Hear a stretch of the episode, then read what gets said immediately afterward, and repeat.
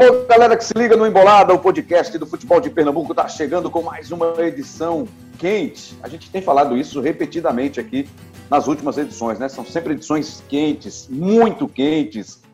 Não é para menos, né? Porque nesta semana em que nós estamos gravando, exatamente na quarta-feira, 29 de setembro de 2021, muita coisa já aconteceu nessa semana.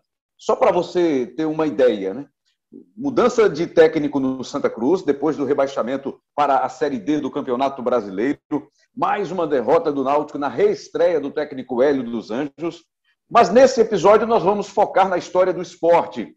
Apareceu um problema gigantesco para os rubro-negros, que é a suposta irregularidade do Pedro Henrique, zagueiro que foi contratado pelo esporte ao Internacional de Porto Alegre, chegou a disputar algumas partidas pelo Leão, inclusive na última partida ele foi titular na defesa, jogou algumas partidas como titular na equipe do esporte, e aí aparece agora essa suposta irregularidade, que ele teria feito sete jogos pelo Inter, cinco jogos efetivamente entrando em campo, e dois deles ele teria ficado no banco, não teria entrado na equipe, mas com a punição do cartão amarelo, uma, um regulamento específico da competição diz uma coisa, o regulamento geral de competições diz outra. E para falar sobre tudo isso, além dos reforços que foram contratados para essa reta final de Série A do Campeonato Brasileiro, que não foram regularizados, ou que foram regularizados, mas não estavam à disposição do técnico Gustavo Florentino. Um deles, inclusive, sequer chegou a ser ter seu nome publicado no BID, Boletim Informativo Diário da Confederação Brasileira de Futebol. Mas para falar sobre isso, estou aqui com meu parceiro Cabral Neto, nosso parceiro de Embolada. Tudo bom, Cabral? Fala, Rembrandt. Assunto complicado, né? pesado, que precisa ser abordado com, com muito cuidado, com muito. É, com um olhar muito objetivo e com muita, muita sabedoria porque o momento do esporte é muito delicado, vai muito além da preocupação dentro de campo. Eu diria, inclusive, que é uma preocupação até maior do que os problemas que a gente percebe dentro de campo, viu, Rembrandt? E os problemas dentro de campo, né? Você já sabe. O esporte está em penúltimo lugar no Campeonato Brasileiro. E caso essa perda de pontos, pelo fato de usar supostamente de forma irregular o zagueiro Pedro Henrique, pode abreviar ainda mais a situação do esporte e aí ter a sua, o seu suposto rebaixamento ou possível rebaixamento muito antecipado neste campeonato. Estamos também com Carlyle Paz Barreto. Barreto foi outro gigante aí que fez apurações, contatos, ouviu muita gente, conversou com muita gente. Além, claro, da repórter que vai vir na sequência que eu vou apresentar para vocês uma repórter bem conhecida, né? super competente, que também vai participar desse papo aqui com a gente. Deixa eu cumprimentar você, Carlyle Paz Barreto, bem-vindo de volta aqui ao Embolada. Não bastava os problemas, como relatou aí o Cabral, de dentro de campo, né? O Florentino tem mais esse problemão aí para administrar. Não tem os reforços que ele gostaria de contar e mais esse problema agora do Pedro Henrique Carlyle Paz Barreto. Um abraço para você, Rembrandt, Cabral, Camila, Bruno, que está aí nos bastidores, a todo mundo que nos ouve em todo esse país e fora dele, todo mundo sabendo dessa, desse problemaço, né? Você falou aí, Rembrandt, um programa quente, quente e amargo, né? Mas necessário, até para tentar entender o que é que está havendo no esporte. Né? O torcedor, até pouco tempo, estava com o foco todo dentro de campo, mas o problema é muito maior e respinga em todos os setores do clube, no futebol principalmente, com essa eminência de rebaixamento, mas também na questão jurídica, na questão administrativa financeira, que esse respingo também vai bater nos cofres do clube, enfim, em todos os setores, e a gente vai tentar aqui debater um pouquinho, não apenas para tentar entender o problema, mas tentar ver alguma solução, se é que há possibilidade de alguma solução, né? É verdade. Se é que há possibilidade de uma solução, né, que não seja uma solução ainda mais amarga do que parece. Camila Alves está com a gente, repórter do GE. Globo em Pernambuco. Se você quiser acompanhar todos os detalhes dessa história, acompanhe o GE. Globo. Está lá sempre com atualizações da Camila e da equipe que dá suporte e apoio à Camila. O Rômulo Alcoforado, o Carlyle Paz Barreto. Eu vou até incluir o nosso segundo o Cabral, CEO Daniel Gomes, né? De repente, não sei nem se ele te ajudou nessa, viu, Camila? Mas é um cara que também está tá sempre à disposição aí nesse apoio de retaguarda. Mas, Camila, eu queria que você aqui para a gente, para o Embolada, para os nossos ouvintes, para quem nos acompanha, fizesse um histórico de, de todos esses detalhes, um relato desde o começo, como surgiu essa história que partiu da própria diretoria rubro-negra, né? a diretoria do esporte veio a público para falar dessa suposta irregularidade. Então, conte para a gente, traga detalhes para que a gente possa comentar, analisar, opinar sobre tudo isso que está acontecendo no esporte, nos bastidores da Ilha do Retiro. Bem-vinda mais uma vez e mais uma vez parabéns pela reportagem, pela matéria. Eu fiz isso antes de a gente começar aqui a nossa gravação e faço agora para que fique registrado. Bem-vinda, Camila. Obrigada, Obrigada a todo mundo que está aqui, né, é, discutindo assim essa toda essa situação do esporte com a gente, a todo mundo que está nos acompanhando. E com esse teu comentário aí, eu vou salvar isso aí para botar no meu currículo Lattes, viu? Porque é, é de peso. É, é e aí, assim. Você merece. é, nesse processo assim todo do esporte é até meio complicado, né? Você começar a, a digamos assim, colocar é, uma, uma, ordem né, do que, aqui, do que, que aconteceu, porque foi um problema, foram vários problemas, na verdade, que foram aparecendo de forma escalonada né, no clube. Então, a primeira história que a gente vem a público é a história do lateral direito, né, Jefferson, que da sexta-feira para o sábado ele deveria ter aparecido no, no, boletim informativo diário da CBF, o BID, como você explicou, e ele não apareceu, né? Então, no sábado a gente tem ali a primeira é, notícia de que o último reforço contratado pelo esporte poderia não jogar pelo esporte, justamente porque não tinha sido regularizado dentro do prazo limite de inscrições na Série A. E aí, no mesmo fim de semana, do domingo para segunda-feira, descobre-se que, além de Jefferson, teriam outros três jogadores, que seriam o atacante Vander Vieira, o volante Nicolás Aguirre, os dois que chegaram durante a mesma semana né, do Jefferson, e também o goleiro Saulo, que já estava aqui desde agosto, que os três chegaram a aparecer no BID, mas eles não foram colocados como inscritos dentro da Série A. Então, eles também não poderiam participar. É, Saulo, inclusive, ele chegou a entrar numa relação do esporte para entrar em campo, mas ele precisou ter, ser retirado porque descobriu-se justamente que ele estava em situação irregular e não poderia jogar. E aí, da, da segunda-feira né, para terça-feira, a, a, diretoria teve é, um, um, dia completo assim de reuniões. As reuniões começaram ainda na segunda-feira pela manhã, se estenderam pelo período da tarde a gente já tinha ali uma, uma confirmação né, de que é, existia um encaminhamento para que a diretoria de futebol fosse toda destituída, com a saída do vice-presidente de futebol, Nelo Campos, e os outros quatro diretores né, que faziam parte desse departamento. Mas essa confirmação, essa formalização né, da destituição só acontece na terça-feira pela manhã, que é quando o presidente Leonardo Lopes e o vice-presidente Yuri Romão é, concederam aquela entrevista coletiva ali na Ilha do Retiro, né? Então, naquele momento ali, a gente tem a confirmação, né, de que houve realmente esse erro nas inscrições dos jogadores, de que houve a destituição da diretoria de futebol e aí vem mais uma confirmação de mais um fato, né, que é essa, essa questão da possível irregularidade do Pedro Henrique.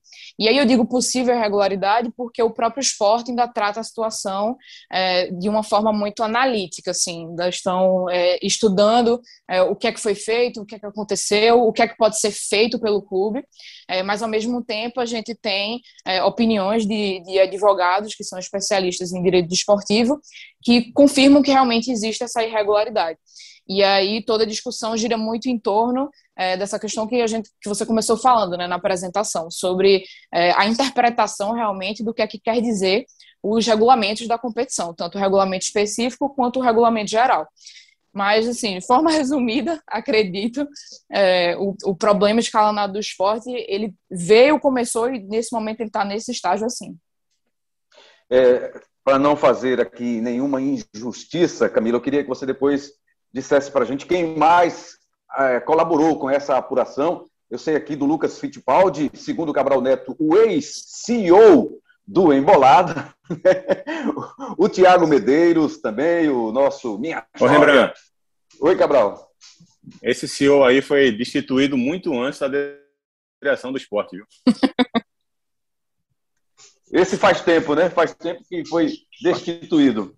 Bom, nós temos também, é, eu falei aqui do Tiago, a Sara Porto, Depois você completa também para a gente, tá, Camila? Você e o Carlyle podem, podem falar, acrescentar aí quem merece também mais outros créditos nessa apuração.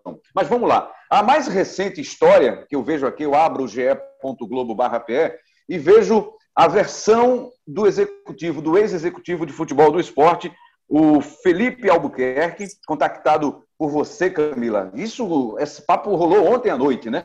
Ele foi contactado ontem à noite, inclusive deu entrevista pela manhã no nosso Globo Esporte aqui em Pernambuco, falou para o GE, falou para você, para o Rômulo, e, e, ele fala, eu, eu fiquei impressionado com o depoimento dele, Cabral Neto, que ele fala da em outras palavras, da bagunça, da falta de estrutura. O esporte, que até pouco tempo era vendido como um dos clubes mais organizados do Nordeste, de uma grande estrutura. E ele põe isso abaixo numa declaração só, dizendo que era, não era nada disso que ele tinha imaginado, que ele encontrou na Ilha do Retiro. É um time onde ele não, um clube onde ele não tinha autonomia pelo cargo que ele exercia de executivo de futebol e ele detona o esporte e, e, e, e, diz que não tem nenhuma culpa sobre o que aconteceu. Passou, transferiu a responsabilidade para as pessoas do departamento de futebol, as pessoas do administrativo do futebol e também para a diretoria, a diretoria, entre aspas, amadora do clube, porque o profissional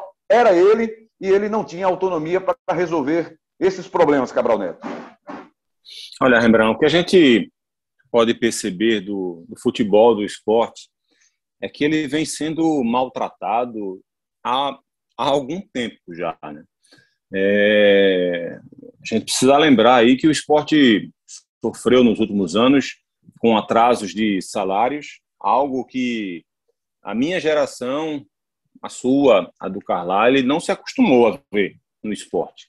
É, talvez o esporte tenha sofrido com, talvez não, sofreu com algum atraso de salário ali na década de 80, é, 90, mas a partir acho que de meados da década de 90, pelo menos, né, pelo menos, é, a, a, gente não, não se acostumou a conviver com esse tipo de notícia no esporte.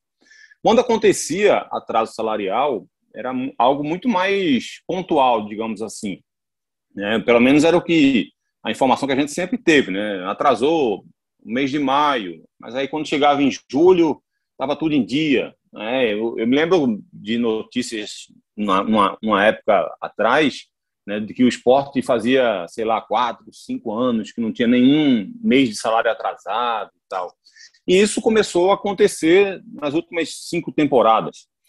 É, aí você começa a perceber também montagens de elenco, no mínimo duvidosas, né, em alguns instantes. Né? Um time que dependeu muito do talento individual, por exemplo, de Diego Souza e de André, para não ser rebaixado em outros anos.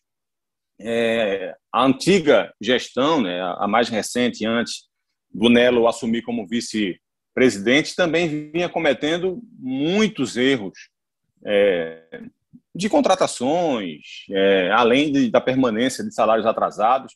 Tanto que eu quero relembrar aqui a entrevista que o Loser, né, que o Humberto Loser nos deu aqui no podcast Embolada, onde ele dizia que todos aqueles imensos problemas que a imprensa é, descobriu e relatava e a gente debateu aqui, né, naquele, naquele final de gestão ali de Milton Bivar, ele dizia que aqueles problemas, ele disse aqui no programa que aqueles problemas não foram nem 10 ou 20% do que de fato acontecia lá dentro. E aí entra uma nova diretoria, cercada de expectativa e de esperança. E, primeiro, a gente não viu, pelo menos por enquanto, nenhuma decisão que chamasse a atenção por algo que parecia trazer alguma mudança para o esporte. Trouxesse um impacto nenhuma... positivo, né? Exatamente, exatamente.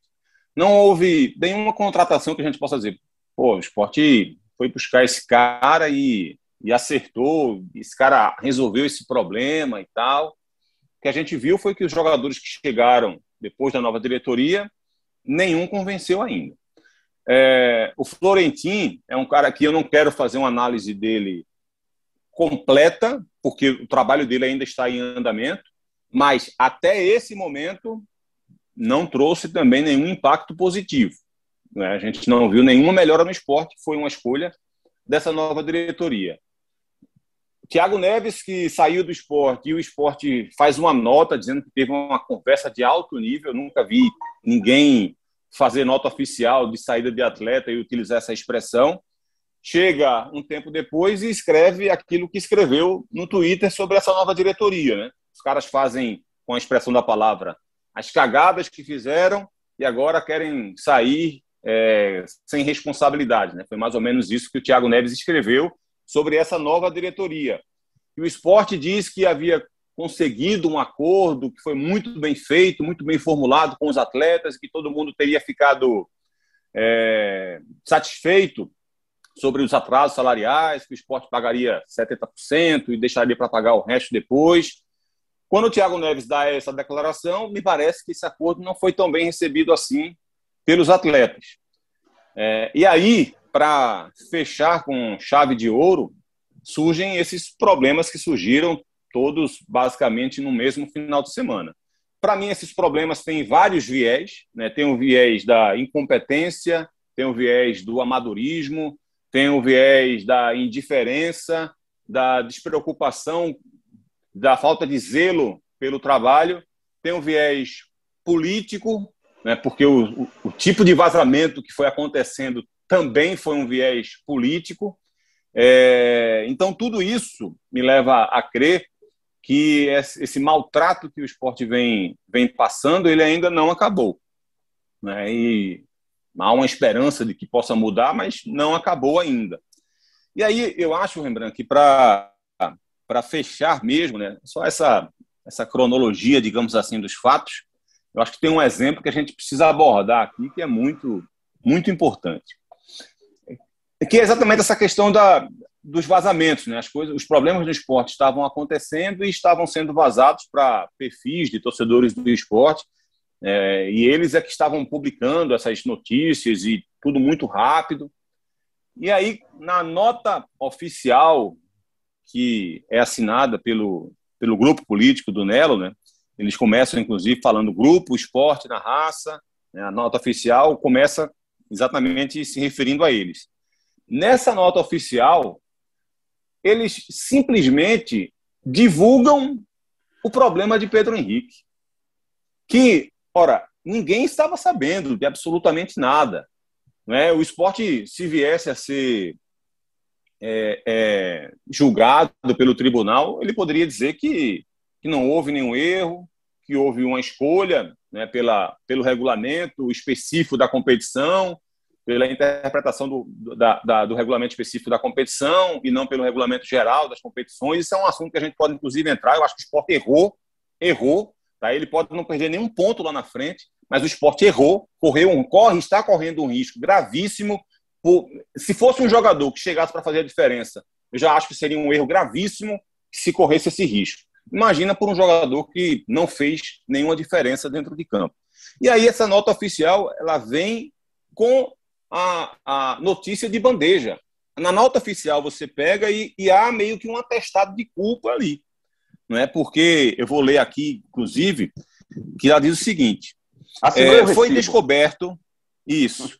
Foi descoberto um novo equívoco e a nota vem com esse equívoco entre aspas, ou seja, sugerindo que não foi apenas um erro, foi descoberto um novo equívoco entre aspas dessa mesma natureza, regularidade e inscrição de atletas, que pode acarretar prejuízos ainda maiores ao esporte. Conforme apuramos, a informação acerca da irregularidade de um dos atletas do elenco foi apontada pelo sistema de gestão da CBF e, desta vez, não foi não só foi ignorada, como também foi deturpada pelos funcionários responsáveis pelo acompanhamento da regularidade de jogo dos atletas que, mesmo após diretamente orientados a levarem as informações da súmula de jogos e peremptoriamente interpelados acerca do fato, asseguraram textual e expressamente que tudo estava em conformidade, tendo reputado que tal informação seria falha comum do sistema. Isso aqui, para mim, Rembrandt, é, é um atestado de dúvida. E se você está em dúvida, você não coloca para jogar, porque o esporte pode perder 17 pontos por uma dúvida. E mais, se a nota oficial saiu na terça-feira, por que Pedro Henrique estava em campo no domingo, Rembrandt? Porque, veja, vamos alegar que essa diretoria de futebol do esporte estava em dúvida em relação a. a não, não, não tinha dúvida nenhuma. Tá? Eles estavam ali, eles estavam ali assegurados pelo departamento jurídico, pela informação da, dos supervisores de futebol do esporte. Mas quando eles colocam isso na, na nota oficial na terça-feira, significa que, no mínimo, no mínimo, no mínimo, eles já estavam em dúvida há algum tempo. Eles não tinham certeza de que o esporte de fato poderia escalar o Pedro Henrique. Então, eu não sei há quanto tempo eles tinham essa, essa dúvida. Mas se na terça-feira de manhã essa nota oficial já estava pronta, me indica que pelo menos no domingo eles já estavam em dúvida. Porque se já havia todo aquele clima sendo montado no esporte desde a sexta-feira à noite, no mínimo eles ficaram em dúvida para o jogo de domingo. E Pedro Henrique jogou no domingo. Então, um esporte que poderia ir para o tribunal para brigar por, 17, por 14 pontos, vai para o tribunal para brigar por 17. Então, no momento em que há a dúvida, e no mínimo me parece que a dúvida aconteceu para a última rodada, esse jogador não podia entrar em campo de jeito nenhum. Então, assim, é erro também de Nelo e também da sua diretoria, e por isso eles saíram e tinham que sair mesmo. Não havia outra solução, não. Tá? É, e acho que esse erro do Pedro Henrique ele é grave, ele é grave e a gente vê nos prints das conversas do WhatsApp que ele passa por todo mundo do departamento de futebol. Quem ainda estiver no esporte está fazendo hora extra. É inacreditável. É uma palavra para resumir. Carlyle Paz Barreto. Pois é, Rembrandt, só para acrescentar isso que o Cabral falou, eles tinham esse conhecimento, sim, Cabral, antes do jogo, tanto que eles enviaram um ofício para a Federação Pernambucana no domingo de manhã. É, a federação fecha sexta-noite, né? mas enviaram no domingo e, claro, obviamente falaram por telefone é, e a federação colocou alguém de plantão lá. Só que todos, esse... todos os outros jogos, Carlyle, eles podem dizer que tinham certeza que o Pedro Henrique estava ok. Mesmo que eles estejam errados, mas eles podem dizer que tinham certeza porque confiaram no departamento jurídico. Esse do domingo, certamente eles não podem dizer, né? Exatamente. Tanto é que eles enviaram o ofício e mostraram lá o print lá da, da, do sistema da CBF dizendo que o jogador estava irregular e embaixo já com os artigos do regulamento específico da competição dizendo que poderia, enfim. E a federação enviou para a CBF, mas a CBF falou: ó, se está no, no sistema dizendo que não pode jogar, não pode jogar. Então, não sei para que esse, esse ofício. Ou seja, o esporte colocou ele para jogar. É, e só explicando também, é, essa, essa carta renúncia, divulgada na segunda para a terça-feira, é, ela relata a conversa entre o departamento de futebol. Como foi essa conversa? É, questionando se o, se o jogador, se o zagueiro poderia jogar o Pedro Henrique, é, porque a própria funcionária Luana Moreno falou: olha, chegou aqui um aviso do sistema da CBF dizendo que ele não pode jogar. E aí o Nelo dizendo, é, querendo saber, faça uma pesquisa. E o executivo fez uma pesquisa por um site, um site de informação. O Gol é bem utilizado por todos nós, mas não deveria ser absurdo, uma oficial. Absurdo. É. E aí o próprio Nelo falou, olha, faça uma pesquisa, baixe todas as súmulas da partida do Internacional. Não vamos ficar vendo aqui site.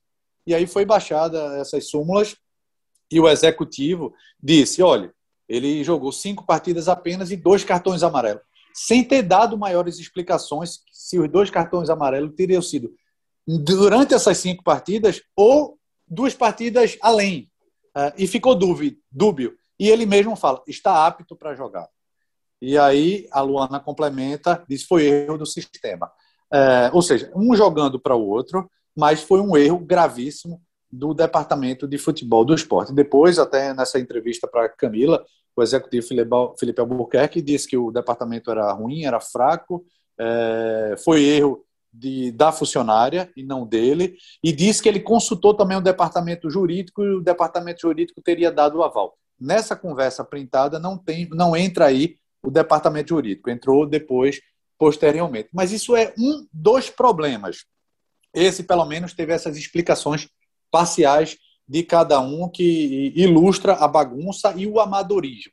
Agora, há algo ainda sem explicação. E olha que eu falei com o presidente, com o vice-presidente, com vice de futebol, com o diretor de futebol que saiu, uh, e tentei também com os funcionários. Eu falei, além desse erro grotesco de Pedro Henrique, por que os outros quatro jogadores que estavam no BID não foram inscritos? Nenhum ou soube ou não quis responder. Um me falou até em off, dizendo que não é apenas amadorismo, não é apenas esquecimento. Disse que foi algo, usou até aquela palavra que é, até na, na, primeira, na primeira carta é, eles usam dizendo a palavra sabotagem, né? dizendo que vai apurar se houve sabotagem. Deu a entender que tinha gente de dentro do departamento que estava trabalhando contra. É, e, e, isso ganhou um pouco mais de volume, por, por quê? Porque ninguém sabia que Pedro Henrique estava, estava jogando de forma irregular. Nem o Internacional sabia, porque o Internacional emprestou para o esporte, nem os adversários sabiam. Não houve denúncia ainda, menos a gente está gravando aqui na, na quarta-feira, né, no começo da tarde. Não houve denúncia ainda, o STJD não se pronunciou, a CBF não se pronunciou, não chegou nada para o esporte ainda. Ou seja, adversários também não questionaram, não questionaram. Mas saiu do próprio departamento de futebol, ou dentro do, uh, do futebol do esporte, isso. Ou seja, o esporte que se autoacusou. Então, por isso que esse dirigente ou ex-dirigente estava falando em questão de sabotagem e a gente fica com isso na cabeça, essa pulga atrás da orelha, de tanta informação que era vazada. Informação de contratação, informação de dispensa, informação de rusga dentro do vestiário e agora informação de jogador irregular. Ou seja, o problema é muito grave, só que ainda sem essas explicações todas. Camila, você, viu, Rembrandt? Se você não, não consegue montar uma equipe que você confia, né, pessoalmente ou profissionalmente, isso também é um erro grave também. Isso não exime de culpa os diretores de futebol do esporte, não exime de culpa o Nelo. Né? Se, havia, se havia gente trabalhando contra a gestão dele ali e ele não conseguiu detectar e o esporte paga por essa por esse erro ou por essa maldade de alguém, é culpa deles também porque é evidente que eles tinham a obrigação de fazer um grande trabalho e, ao mesmo tempo, montar uma equipe confiável, profissionalmente e pessoalmente. Então, é, é essa, esse argumento, para mim, em nada diminui o erro do esporte. Pode até tirar o peso de uma, de uma maldade de alguém. Alguém pode se defender em relação a isso. Dizer assim, olha, eu não fiz por maldade, não aconteceu porque foi intencional, mas em termos de competência, para mim isso é muito grave. E se alguém não tem competência para montar uma equipe confiável num futebol tão competitivo quanto é, também não tem competência para ficar comandando esse, esse clube. Diga, Camila. Lembrando só um, um, complemento, assim, realmente, assim, dentro da dentro dessa, dessa cronologia, né, que eu acho que é até importante para poder a gente é, entender, assim, o, o panorama, né, de uma forma geral. É, Cabral e Carvalho falam, inclusive, sobre esse processo de dúvida, né, durante o fim de semana, é, durante esse último fim de semana, agora para a escalação do, do Pedro Henrique, né, mas é importante também a gente, a gente colocar que, assim, a primeira dúvida realmente sobre a situação do Pedro Henrique, ela começa a surgir no dia 22 de agosto, que foi a estreia dele foi justamente a estreia do zagueiro pelo esporte. Então, é, naquela ocasião, na, na, troca, na própria troca de mensagens que, que, eu, que eu tenho ali naquela matéria né, com o Carlyle, é, tá ali datado de que a primeira mensagem da dúvida ela vem no dia 22 de agosto, que é quando o sistema da CBF aponta um, uma chamada de atenção, né, ali um alerta no cadastro de Pedro Henrique, informando que Ô, ele Cami, participou pelo... Oi. Só, só para só deixar claro, assim, é, houve essa dúvida ali no dia 22, mas o que o que estou querendo abordar é o seguinte, que nessa dúvida, é, segundo os relatos daquela, daquela conversa do WhatsApp, eles ali ficaram, digamos, assegurados de que o jogador poderia atuar, porque foi Isso, feita uma pesquisa, 22. entre aspas, né, de que ele poderia jogar. Então, ok. Exato. Na, naquele momento ali, é, os diretores de futebol do esporte podem argumentar que houve essa dúvida, mas essa dúvida foi sanada e o jogador tinha condição de jogo porque o nosso departamento jurídico deu a liberação para ele jogar. Então eles podem dizer que estavam assegurados naquele momento. Ok, sem nenhum problema.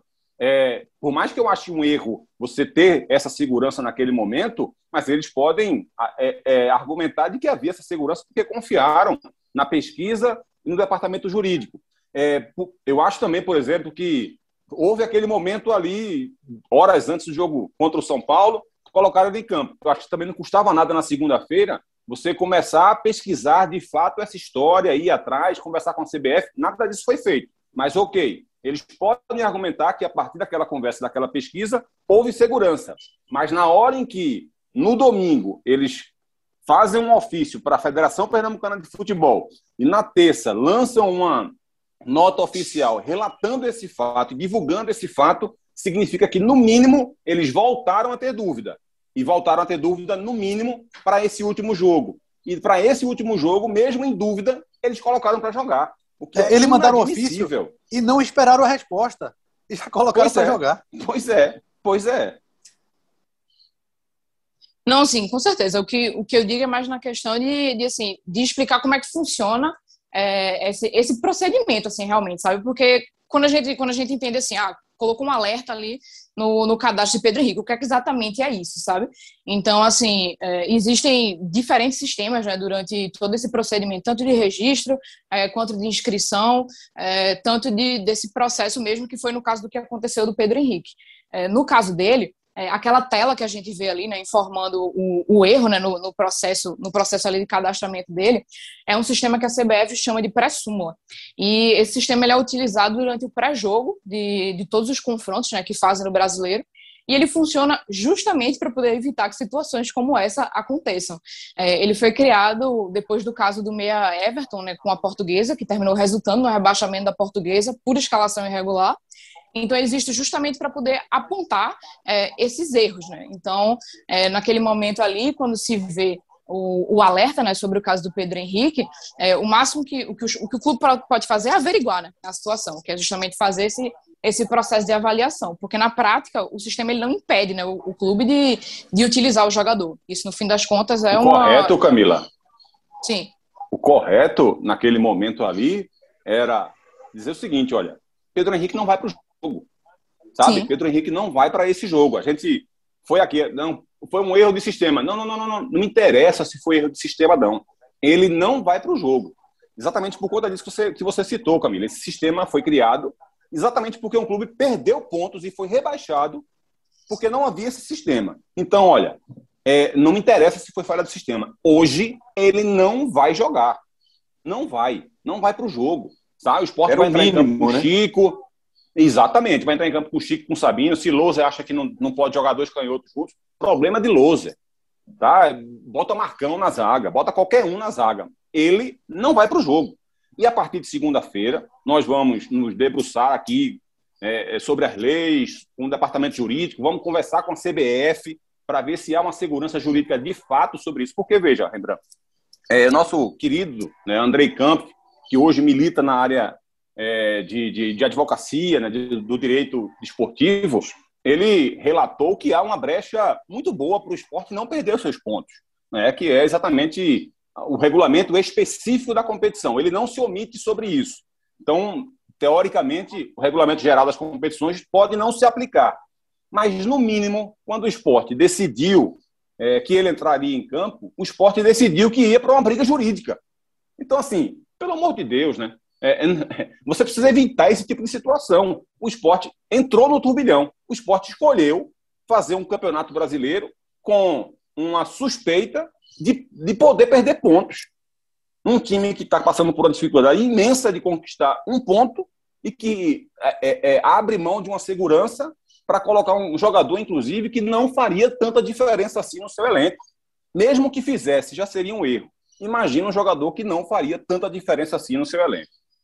Dos personagens envolvidos na história, Camila, é, o vice-presidente, os diretores que renunciaram, o executivo de futebol que você conseguiu o contato e também em relação ao presidente. Vamos lá. Com quem você conseguiu o contato, além do Felipe Albuquerque, que foi o executivo? Queria saber se, com você se o vice-presidente e os diretores estão incomunicáveis ou eles atenderam as suas ligações e aí pediram para não falar agora, só depois. Como é que foi esse contato? Como é que você tentou falar, chegar a esses personagens, Camila? O próprio presidente, como a gente falou ali no, ali no, começo, né, ele dá aquela coletiva de imprensa ali ainda antes na, na terça-feira, né, com, é. com, todo o panorama do, do, que aconteceu. Mas aí, na sequência disso, e, e, eu diria até que durante o fim de semana, na realidade, é, o próprio executivo, né, o Felipe Albuquerque, ele vinha sendo procurado desde o sábado, que foi quando tornou-se público que ele estava se despedindo do esporte, né, mas desde então ele não vinha atendendo as ligações, é, soube que ele estava em viagem durante algum período, mas não vinha atendendo realmente as ligações. E aí, é, ontem à noite, né, a partir do momento em que a gente publica essa, essa reportagem sobre a questão das trocas de mensagens, é, ele me procurou para poder dar a versão dele da, da história, né, que foi o que a gente é, relatou hoje. No caso do, do Nelo Campos, o ex-vice-presidente de futebol, agora do esporte, é, existe uma, uma, pelo menos uma perspectiva aí de que nessa semana é, ele se pronuncie. Ele ainda não falou, além dessa da própria carta né, que vocês citaram, mas existe uma, uma perspectiva aí de que ele se pronuncie. E, além dele, mais uma envolvida, que seria, no caso, a Luana Moreno, né, que é a gerente de futebol do esporte, que está nesse processo da troca de mensagens, mas, no caso dela, ela disse que teria uma reunião com a diretoria do esporte e só depois disso poderia se pronunciar. E até o momento ela também não falou. E o que impressiona também, Carlyle, é que esse é um grupo, esse grupo que assumiu o esporte agora, que venceu as eleições, era um grupo que supostamente estava se preparando para assumir o clube, porque entrou na disputa anterior com o Nelo Campos, e aí depois veio depois da renúncia do Milton Bivar, esse grupo volta, Nelo, não, Nelo Campos não consegue sair como candidato a presidente executivo, e aí faz um remanejamento, põe o Leonardo Lopes, e aí o Nelo fica como vice-presidente de futebol. Como é que dá para explicar, justificar esse grupo que tinha se preparando, acreditamos que isso estivesse acontecendo, estava se preparando para assumir o comando de um clube do tamanho do esporte, Carlyle? O Rembrandt, é, certamente ele foi foi atrapalhado esse grupo é, pelaquela avalanche de problemas que já vinham no clube, né? Do ano passado, quando a eleição foi adiada e foi sendo protelada, sendo protelada, e o então presidente Milton Bivar disse que não era mais candidato, depois quando apontou o sucessor, depois voltou atrás, e quando ele ganha uma eleição já atrasada e ganha para esse grupo, ou seja, esse grupo estava se preparando desde o ano passado, mas depois se desmobilizou. E quando Milton Bivar ganha a eleição e dois meses depois ele renuncia, ou seja, depois de fazer todas as contratações, esse grupo aparece, e é bom lembrar que também ficou subjúdice, era Nelo, que seria o, o cabeça uh, da chapa, e aí teve que alçar um que seria diretor de futebol, que é justamente o atual presidente Leonardo Lopes. É, então, esse, esses problemas todos atrapalharam. E quando esse grupo assume, sem poder fazer grandes contratações, já tendo aí uma folha salarial estourada, já sem a possibilidade de fazer troca no comando técnico, porque já tinha, já tinha sido feito um treinador, é, com um treinador. Ou seja, é, é claro que atrapalhou, mas não tem como tirar essa parcela de culpa de um grupo que apostou no treinador é, inexperiente, o próprio o Florentin, lá vai eu chamar ele de Valentim, todo dia eu chamo ele de Valentim. O próprio Florentin disse: nunca passei por uma situação dessa de passar tantas partidas sem fazer o gol. É obviamente que ele não passou. Ele tem três anos de, de, de carreira, né? então é inexperiente. Tem um, pode ter um belo futuro pela frente, pode sim, como o Cabral bem falou. Não dá ainda para avaliar o trabalho nem a carreira dele, porque está começando é, agora, mas é inexperiente. Então, assim, é, vai ser difícil você. Já seria difícil você é, é, tentar ajeitar esse problemão dentro de campo. Imagina agora quando o extracampo talvez até supere os problemas dentro de campo. Mas não tem como tirar essa, essa parcela de culpa, não. Como o Cabral bem falou no começo ainda, se erro é do funcionário, mas quem gera esse funcionário era para estar um pouco mais atento e faltou atenção. Porque a gente está falando de dois graves problemas, um deles até difícil para um, um leigo é, entender sobre essa questão do Pedro Henrique, mas a outra, a não inscrição de quatro jogadores, um deles estando há mais de um mês no clube, eh, isso não é erro de uma pessoa só, não. E olha, lembrando, é, aquela, aquela, digamos assim, aquela cronologia que eu passei né, do esporte dos últimos anos, né, daquele esporte que não devia salário para o esporte que começou a dever, foi exatamente para contextualizar mais ou menos isso que Carlyle falou agora que é, uma coisa vai, vai deixando, né, uma, uma gestão vai deixando um legado para o outro e vai complicando, evidentemente, para a nova gestão que chega. Só que isso não pode servir de bengala para o resto da vida, não. Né? Se você é, se propôs a criar um grupo para disputar uma eleição, é porque você se sente preparado para resolver os problemas que estão aí. Não é? é evidente que Nelo e o grupo dele sabiam mais do que a gente o que se passava no esporte, qual o tamanho do problema que o esporte tinha. Então, assim, ou ele diz assim: olha, pessoal, não dá, não dá para a gente fazer nada, a gente não vai ter condição de resolver esses problemas do esporte. Então, se a gente não vai ter condição de resolver esse problema do esporte, não vamos entrar nessa história. Tá? Não, vamos, não vamos lançar candidatura. Tá? Porque senão, daqui a pouco, Rembrandt, o que vai acontecer é que a próxima gestão vai entrar, aí faz um trabalho ruim, aí lá vem a nova bengala. Né? Nós, assumimos o esporte, o esporte estava cheio de problema, não deu para resolver. Sabe? Como essa gestão que é, repassa para a gestão antiga suas dificuldades, a gestão antiga, por sua vez, repassava para outra gestão anterior suas dificuldades, e nessa bola de neve, onde é que o esporte vai parar? Então, ou você se sente capacitado e vai entrar sabendo dos problemas que tem para resolver, ou não utiliza mais essa bengala, porque todos os problemas do esporte todo mundo sabe.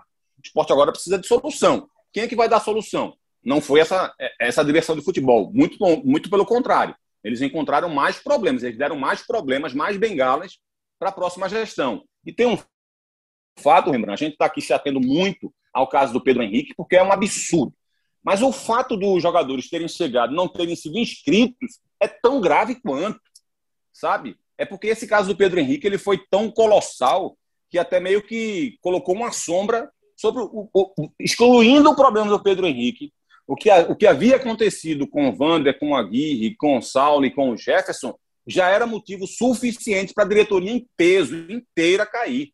E não são só os, não estou me referindo só aos quadros que comandavam o futebol, não. Era o Felipe Albuquerque também, era os gerentes, os supervisores, todo mundo que tinha algum tipo de, de contato ou de, é, é, é de, de, de, de, tentativa de solução, né? tinha responsabilidade naquele caso, todo mundo já tinha que cair, independente daquele caso do Pedro Henrique é porque o caso do Pedro Henrique é de fato colossal, é um erro colossal que, repito, o esporte pode não perder nenhum ponto.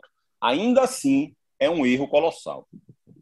Cabral. Sobre esses jogadores que não foram regularizados, Camila, que não foram inscritos, não tem mais jeito, né? Porque o, prazo encerrou. Não tem mais brecha para o esporte tentar inscrever jogadores contratados. Exato. O prazo encerrou ali no, no último dia, né, 24 de setembro, e, e agora realmente não tem, não tem mais espaço. Né? O Jefferson não chegou nem sequer a ser regularizado. É, no, no caso dos outros três é, jogadores, eles foram regularizados, mas não foram inscritos. E assim, pelo que é, existe muita confusão, digamos assim, sobre esses dois termos, né, assim, do que seria uma inscrição dentro do campeonato, o que seria a regularização, porque, cara, não é muito comum da gente ver, assim, tipo, ah, um jogador apareceu no bid, a gente já costuma entender que ele está à disposição né, para poder disputar ali o campeonato, já está à disposição do clube. E aí, pelo que eu conversei com algumas pessoas do clube e com alguns é, gerentes e executivos de futebol, esse processo de inscrição no campeonato ele é relativamente simples, assim, ele funciona dentro daquele mesmo sistema e você basicamente, depois que tem as taxas pagas e, e a documentação de um jogador checada, você arrasta o jogador para dentro da competição. Assim, é um, um sistema ali eletrônico. É, se não for nesse processo, um outro procedimento que pode ser feito é você oficiar a CBF é, informando que você quer trocar a inscrição de um, de um reforço novo por um jogador que já tinha sido inscrito antes. Porque a, a, as próprias competições, né, o brasileiro, ele tem aquele limite máximo ali de 50 inscrições por clube, e depois dessas 50 inscrições, os clubes podem trocar até oito jogadores. Então, nesse processo de troca, você pode oficiar a CBF e informar: quero retirar a inscrição de tal jogador, por exemplo, um jogador que já saiu do clube, ou então um jogador da base, retirar aquela inscrição e colocar um jogador novo. Então, é, seria um procedimento desse que deveria ter sido feito no caso desses jogadores. E aí agora o esporte permanece aí com quatro reforços, né, que estão no clube, mas que não tem condições de atuar. E aí, assim, o, o processo de, de transferência na Série A já se encerrou, então o esporte não tem como emprestar eles para outros clubes da, da Série A. É, na Série B, isso já encerra agora no dia 30 de setembro, também, então a janela é muito, é muito curta de, de espaço de tempo, e a maior parte desses jogadores, dois têm contrato até o fim do ano, é, outros dois têm contrato até o fim do ano com a possibilidade de renovação. E aí ficam quatro jogadores aí, em que hoje o esporte tem calculado aí já um prejuízo de 600 mil reais de salário até o fim do ano, né, com esses quatro. Mas a tendência é que esse valor ainda aumente, porque o esporte ainda tem que calcular é, valores com relação a aluguéis, é, a taxa de empresário, que são questões que eles ainda vão é, fazer realmente assim, um levantamento minucioso é, do que é que o esporte vai ter de prejuízo né, por essa situação. E na boa, vamos combinar, Carlyle, que não, nenhum desses jogadores você teria certeza, ou pelo menos assim, um percentual alto de possibilidade de que eles fossem chegar e resolver problemas do esporte, né? Não, pelo contrário. Uh, o esporte, uh, a impressão que passou fez: ó, oh, a gente tem que dar alguma resposta para a torcida e vou aqui fazer contratação de última hora. Jefferson, por exemplo, jogador que estava na Série C, a Série B, Ponte Preta, não quis nem disse, não, prefiro não. Então ele já deu um pulo para a Série A. Uh, o esporte agora desse ano, nessa última partida, ele terminou o jogo com vários jogadores da base. Né? Do lado esquerdo, Juba, que até melhorou a, que, a questão ofensiva do esporte. Do lado direito, é, o Everton, mesmo sem ritmo nenhum, já tentou aí uh, substituir Rainer, que errou bastante durante a partida. Enfim, será que Jefferson seria melhor do que Everton? Acho muito difícil. Talvez, até pela, pela carência, o, o Aguirre poderia ajudar mas os demais jogadores, até por uns por inatividade, outros até por falta de, de, de condição mesmo, de experiência em Série A, dificilmente iam ser reforços. No meu ver, apenas mais contratações. E vai ficar agora, Cabral Neto, torcendo, rezando, orando, fazendo preces, para que nenhum clube denuncie, né? Chegue com denúncia no Superior Tribunal de Justiça Desportivo que, vamos combinar, me parece também que isso deve ocorrer a qualquer instante, porque tem muita gente interessada na queda do esporte, especialmente aqueles times que estão ali na concorrência na parte de baixo. Lembrando, é, vai acontecer, vai acontecer. Só não vai acontecer se o esporte virar um mero coadjuvante no campeonato. Se ele continuar perdendo, perdendo, perdendo, é, e continuar na vice-lanterna, Talvez até nem entrem. se dar o trabalho, né? É, talvez até nem entrem. Só que o esporte, isso vai ser uma coisa que para o esporte se salvar do rebaixamento, esse vai ser um problema que o esporte vai ter que encarar. Porque se o esporte começa a vencer, se o esporte começa a incomodar, vai vence, vencer o Grêmio lá no domingo. O Grêmio já vai começar, opa, peraí, e onde é essa? Vamos ver esse negócio do esporte aí, sabe? Sim. Aí daqui a pouco vence um próximo jogo, o Juventude faz, opa, peraí, o esporte tá chegando sabe? O Bahia, né? Opa, vamos ver aí, vamos, vamos estancar esse time do esporte aí. Isso, inclusive, lembra, não, não vai precisar ser muita coisa, não, sabe? Porque também vai haver, digamos assim, uma intenção desses clubes de desmobilizar o esporte. Porque não, não, não vai ser interessante para eles enfrentarem o esporte mais na frente é, com capacidade, com possibilidade de, de se salvar.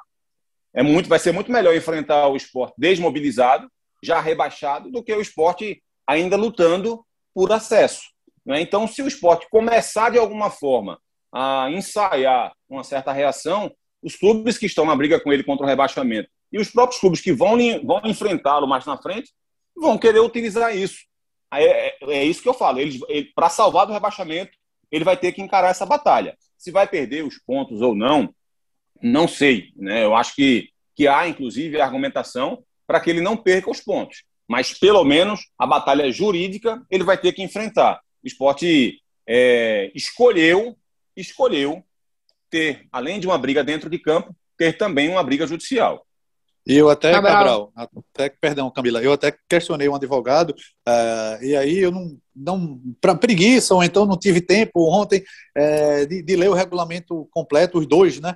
E aí questionei logo um advogado, olha o prazo, uh, de, qual é esse prazo? Porque tem alguns problemas que o prazo é de cinco dias, se não houver uma denúncia, expira esse prazo. E ele me falou, são 60 dias, ou seja, bate Nossa. com o que Cabral está falando. Ou seja, os clubes podem ficar quietinhos até o final do campeonato. Uma semana antes do campeonato, podem oferecer essa denúncia. Diga, Camila. Rembrandt, eu, eu ia até dizer assim, é muito importante isso que o que Cabral estava ressaltando, né? Porque a grande questão é que, no final das contas, o esporte fica no meio de um clima de indefinição, né? Assim, é, existe o risco é, existe a possibilidade de denúncia, existe a possibilidade de que ninguém denuncie, mas assim, como é que você disputa é, até o fim do campeonato um, uma competição de forma segura, né? Já existem problemas dentro do campo, existe agora um prejuízo financeiro com os reforços que foram contratados pelo novo técnico e que ele não vai poder utilizar. E aí, no meio disso tudo, você tem justamente essa, essa batalha jurídica, né? E aí, é, no meio desse processo, é, a denúncia ainda não aconteceu, né? Realmente, até esse momento aqui da, da gravação que a gente está fazendo. É, mas a, a, ideia, assim, de uma forma geral, é de que é, o argumento que o esporte pode utilizar dentro desse, dentro desse procedimento é de se é, apoiar principalmente assim naquela questão do regulamento específico de competição, né? Porque é, que é justamente o que é mostrado, inclusive, naquela conversa, né? Quando atestam que, que o Pedro Henrique estaria é, disponível não estaria regular para poder jogar.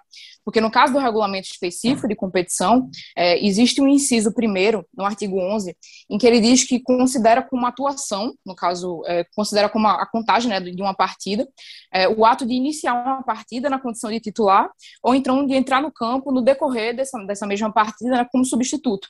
Só que aí, ao mesmo tempo, no regulamento geral de competições, que é o regulamento que rege é, esses regulamentos específicos, o artigo 43, no parágrafo único, ele diz que se na condição de substituto o atleta for é, penalizado pelo árbitro, né, tipo, receber assim, um cartão amarelo ou receber um cartão vermelho, é, ele passa a ser contado como uma participação efetiva para um fim aí de, de contagem né, de número máximo de partidas. Então, existem esses dois regulamentos que dizem é, coisas distintas, digamos assim, não exatamente coisas distintas, mas que abordam é, pontos diferentes. E aí é justamente nessa diferença em que é, é provável que o esporte termine se segurando, sabe?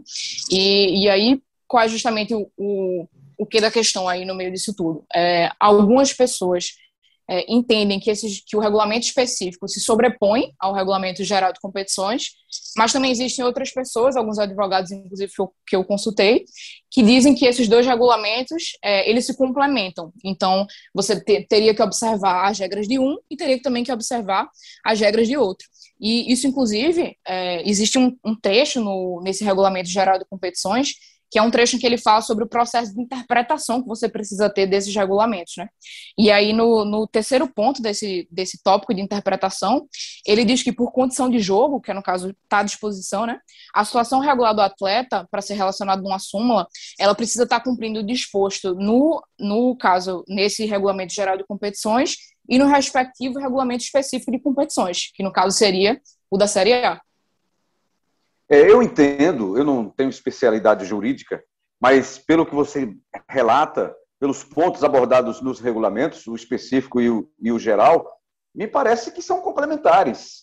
E aí, o entendimento que eu tenho à distância é de que o geral ele se sobrepõe ao específico, porque se no específico ele gera alguma dúvida, eu tenho a impressão, Cabral, que o, o geral ele vai tentar te esclarecer, complementar aquilo que de repente falte ao específico, ao regulamento específico da competição. Mas, bem, é uma questão jurídica, né? Que se houver denúncia, será analisada por quem entende da matéria, pelos especialistas, pelos é, participantes, integrantes do Superior Tribunal de Justiça Desportiva. O que eu percebo nisso tudo, Cabral? Você falou em desmobilização. Os adversários poderiam aguardar um pouco mais e aí, de repente, dar o bote, denunciar para que o esporte se desmobilizasse por conta disso. O que eu vejo nisso, o que eu enxergo é o esporte se autodesmobiliza para o Campeonato Brasileiro.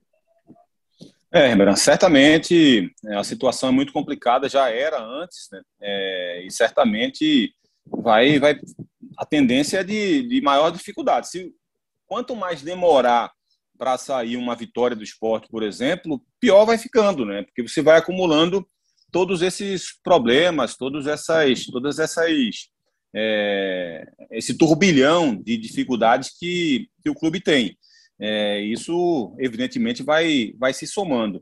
Sobre o que você estava falando, Rembrandt, do RGC né, e do REC, que é o Regulamento Geral das Competições, o regulamento específico, né, o detalhe é que o Regulamento Geral das Competições ele, ele se sobrepõe ao regulamento específico desde que haja, digamos assim, é, é, que não que não não, não haja um, um, detalhamento sobre o fato. Né? Se o regulamento específico da competição for omisso sobre alguma coisa, o regulamento geral das competições acaba entrando na, na história. Só que o regulamento específico da, da competição ele fala também que ele, ele prevalece sobre o RGC em caso de conflito. Né? Se o RGC diz uma coisa, o Regulamento Geral das Competições diz uma coisa, mas o regulamento específico da competição diz outra, prevalece o regulamento específico da competição. Então, a, digamos assim, a disputa jurídica vai ser sobre as palavras que são utilizadas no artigo. Né? Porque no regulamento geral das competições diz lá que o jogador se torna é, apto para o jogo, né? ou, se, ou, ou, ou contabiliza uma partida para ele se ele tomar um cartão amarelo no banco. Só que o regulamento específico da competição ele não é omisso sobre esse entendimento. O regulamento específico da competição diz que só contabiliza se ele entrar em campo. Então, o que vai haver é essa discussão aí de interpretação, né? se, se, o, do, se vale o que está escrito, se o que está escrito no REC é de fato é, a abordagem completa ou é, se omitiu aquele fato porque alguém pode dizer, por exemplo, não, era para dizer que se tomar cartão amarelo no banco não conta como, como jogador utilizado. Entende? Só o entendimento jurídico que vai ter aí. E aí vem um outro ponto grave também, nessa entrevista que o Felipe Albuquerque deu aí para Camila e para o pessoal na TV. Porque ele diz assim: não, o departamento jurídico do esporte nos deu segurança e tal, mas só o STJD pode de fato definir essa questão.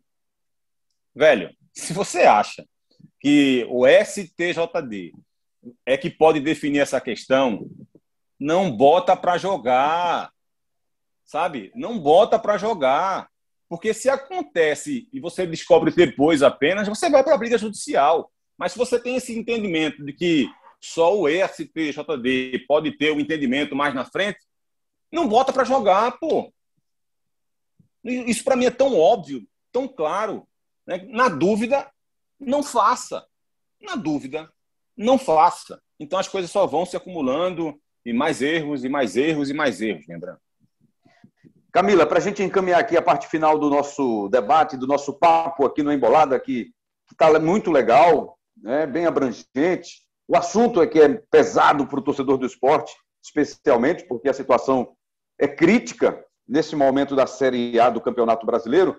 O que mais você poderia destacar da entrevista com o Felipe Albuquerque, que não foi publicado? Teve algum detalhe que você, por um motivo ou outro, falta de espaço, ou, ou você entendeu que não era o, o canal específico ali para usar. Teve algum detalhe mais que você possa aqui trazer para a gente sobre a conversa com o Felipe Albuquerque? Rembrandt, acho que de uma forma geral foi muito mais assim a versão dele sobre, sobre os fatos né, do que ocorreram. A gente inicialmente teve ali é, uma leitura do que o presidente disse, do que, do que a gente recebeu de apuração, mas ainda não havia é, realmente assim esse posicionamento né, de um outro lado assim da história. E uma das questões, inclusive, que eu conversei com ele era era assim, porque naquele momento em que em que ele manda mensagem, né, dizendo está apto, é, uma das coisas que ele me disse foi: eu só mandei aquilo ali porque eu tinha é, um respaldo jurídico. Né? Existia ali um parecer jurídico que foi enviado é, a ele, foi enviado é, por ele para, para a Federação Pernambucana, atestando ali que, que o jogador estava apto. Então ele, então ele diz: é, eu só coloquei realmente aquilo ali porque eu, tinha, eu estava respaldado né, juridicamente. E, e aí, durante toda a conversa, é, ele coloca muitos pontos assim de que ele não tinha acesso a esse sistema de gestão, é, diz que quem tinha acesso eram as outras pessoas, eram os outros funcionários do clube, que ele ainda não estava com acesso a isso, mesmo com o tempo que estava aqui pelo esporte. E, e, na época, inclusive, na hora que eu conversei com ele, eu perguntei assim, se da parte dele é, existia uma dúvida, se, se por acaso existia uma dúvida de que o Pedro Henrique pudesse jogar ou não. E ele me disse que não, mas também acrescenta justamente isso, de que o entendimento do que é que, se ele estava irregular ou não, só os tribunais vão poder julgar. E que é muito parecido, inclusive, com o comentário do que, do que Cabral falou, né? É, da parte dele, diz, inclusive, assim, que o regulamento específico é muito claro, então é, se coloca, assim, realmente em cima do regulamento específico, sabe? E, e na ocasião, inclusive, eu pergunto a ele se esse problema, né, específico, assim, porque ele sai, tem a confirmação né, da saída no sábado, e tudo estoura durante o fim de semana até a terça-feira, né? Então eu conversei com ele, inclusive, sobre se esse problema específico teve relação com a saída dele, né? A escolha dele de deixar o esporte.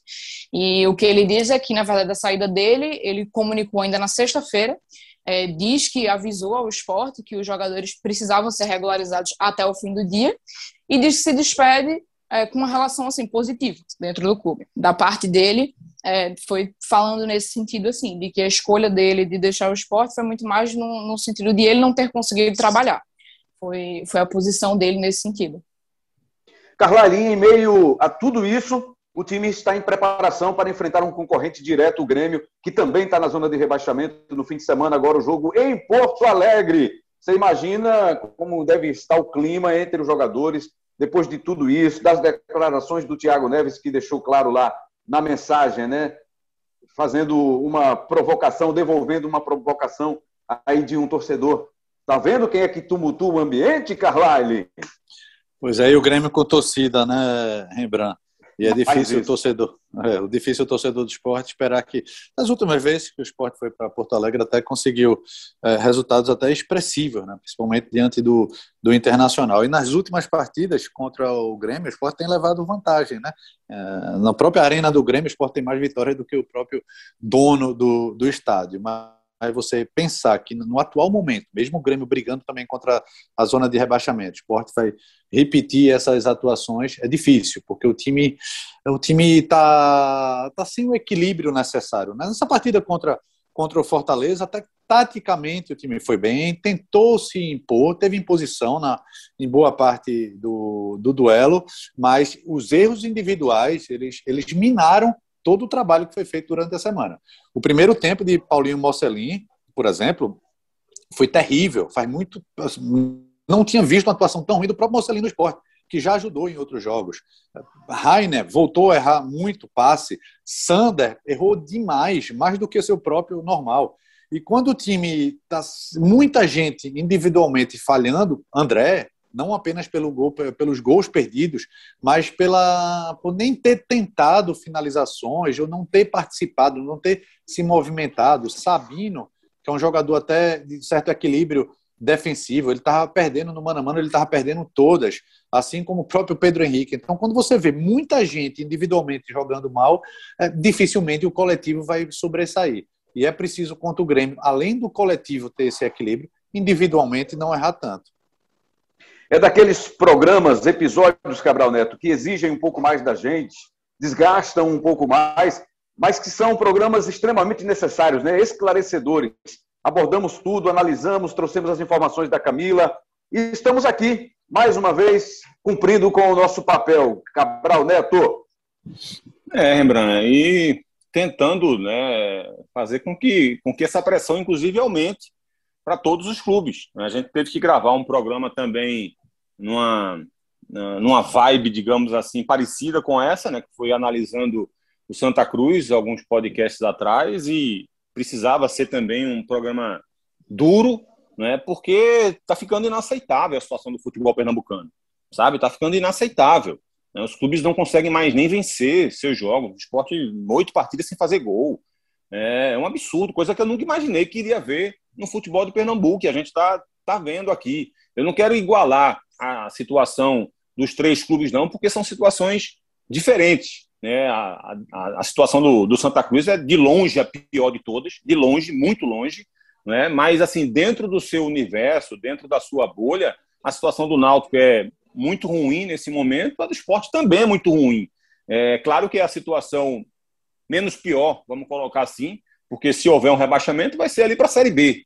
Né? E, e assim, há, há possibilidades de de retomada, de melhora, mas é uma situação de crise, né? situação de, de erros inéditos, coisas que a gente nunca viu no futebol, coisas amadoras, e que o esporte não pode aceitar, sabe? Eu acho que a, a torcida do esporte, nenhum torcedor do esporte pode se permitir a passar pano para o que aconteceu no esporte, sabe? É um absurdo que algum torcedor do esporte que não tenha ligação com a diretoria, né? Porque se houver ligação, você faz escolhas, né?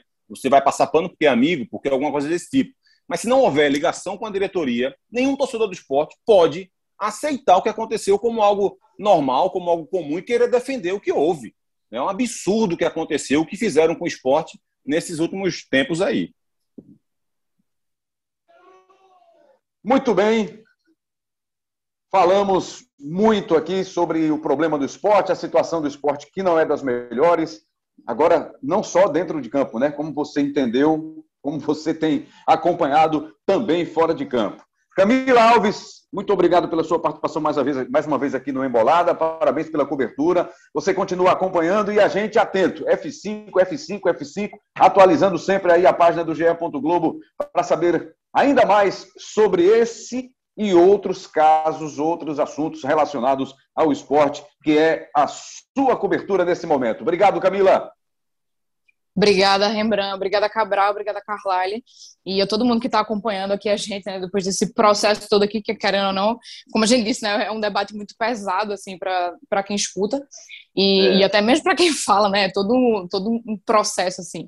É, mas queria aproveitar, inclusive, para poder incluir aqui os nomes que a gente falou ali no, no começo, né, da, ali da Por gravação, favor. que é que além de, de Carlyle e de Tiago, é, quem estava nesse processo, assim, todo de cobertura, né, desde, desde ontem principalmente, foi Lucas Lois, que é o chefe, né, aqui do GE. Lucas Lois, muito bem. que estava comigo ali durante o período da manhã, com, com pronunciamento de, de Leonardo Lopes, e do vice-presidente também do esporte, e de Marcelo Você acha que ela esqueceu o chefe? Você acha que ela esqueceu o chefe, jamais, jamais. E Marcelo Tito e Elias Romaneto, que também são aqui da, da edição do site, da nossa retaguarda, que estavam o dia todo também dentro dessa história. E eu estava lembrando do nome do Lucas Lois, por um instante eu digo, poxa, não posso esquecer de falar também do Lucas, porque a gente acompanhando aí o nosso grupo, as nossas discussões, a nossa interação, e ele apareceu várias vezes também participando desse papo, e, mas aí a Camila lembrou na hora certa. Agora é outro, viu, Cabral, que demora para participar aqui do nosso papo, o Lucas Lois, né? Ele também é, é difícil para participar, viu, Cabral? Não, é chinelinho demais, é, é é, é, metido a jogador de Europa, sabe, Rembrandt? Aí não joga, ah. não, não pode jogar qualquer jogo, sabe? Tem que ter um tempo de, de, descanso, de recuperação. E para quem está ouvindo a gente lá no Rio, é o Lucas Lois mesmo, viu? Aqui, aqui em Pernambuco ele mudou de nome, ele já sabe disso. Aqui é Lucas Lois, como ele próprio é. já confessou aqui no Embolada, né, Rembrandt? Já aceitou que o nome dele agora é outro. Perfeito, perfeito. Carlalho Paz Barreto, Siga firme aí na apuração também, dando esse respaldo aí para os nossos repórteres. Você que está aí brilhando também na nossa produção do GE. Valeu, Rembrandt. Todo mundo de olho no, no GE, de olho em Camila, que vão ouvir mais, mais informações. É possível que quem estiver nos escutando agora já tenha atualizações. A federação já está em contato com a CBF, até para ver essa questão jurídica. Esporte está é, está para anunciar já um novo departamento de futebol. É, enfim, vai ter muita novidade por aí. Continue acompanhando as redes sociais do Grupo Globo. Bom Dia Pernambuco, Globo Esporte, NE2, enfim, e o nosso GE. Globo. Legal. Bom, agora a gente vai para os nossos créditos aqui, e nesse momento dos créditos, é sempre importante a participação do Cabral Neto. Antes da participação deles, dele nos créditos, pois não, Cabral? Só dizer que é, é, muito bom e muito ruim, viu? Fazer uma embolada com Camila e com o Carlyle. É muito bom pelo conhecimento, pela análise, pelas informações dos dois, mas é muito ruim porque os dois falam demais, né? E, e fiquei na minha humildade aqui apenas escutando, ouvindo o que eles tinham para falar. É, é, esse sorriso aí da Camila diz tudo, né? É auto, auto-explicativo. Muito bem, Cabral Neto. A edição do programa vai ser hoje edição e parte tecnológica por conta do nosso Bruno Mesquita, mais uma vez participando aqui com a gente, a produção do Daniel Gomes, o nosso CEO, relate aí, Cabral Neto. Nosso CEO, Daniel Gomes, né, o homem que veio para mudar a estrutura, criar volume de jogo, né? É, trabalha com muita amplitude, com muita profundidade. O homem é box to box, é todo campista e acaba gerando muito volume de jogo aqui para o nosso embolado. Então, estamos vivendo uma, uma nova era, viu, Rembrandt? Estamos trabalhando com uma nova administração. E esse nome que está aqui na minha relação aí, Lucas Fittipaldi, não quer dizer nada esse papel, Esse papel é antigo, viu, Rembrandt? Esse papel é antigo, tá bom de você atualizar aí. Dê um F5 no seu papel, que esse, esse. Como era o nome dele mesmo, que eu já esqueci? Lucas Fittipaldi. É, não, não lembro de ter visto ele por aqui ultimamente, não. Muito bem. Coordenação de podcasts do Rafael Barros, gerência de podcasts do André Amaral. Muito obrigado a todos. Valeu, Cabral Neto. Até a próxima, amigo. Valeu, Rembra. Um abraço para você, um abraço para todo mundo. Tamo junto e embolado. É isso. Valeu, galera. Fique atento, a qualquer momento pode pintar uma nova edição do Embolada. Valeu, até a próxima.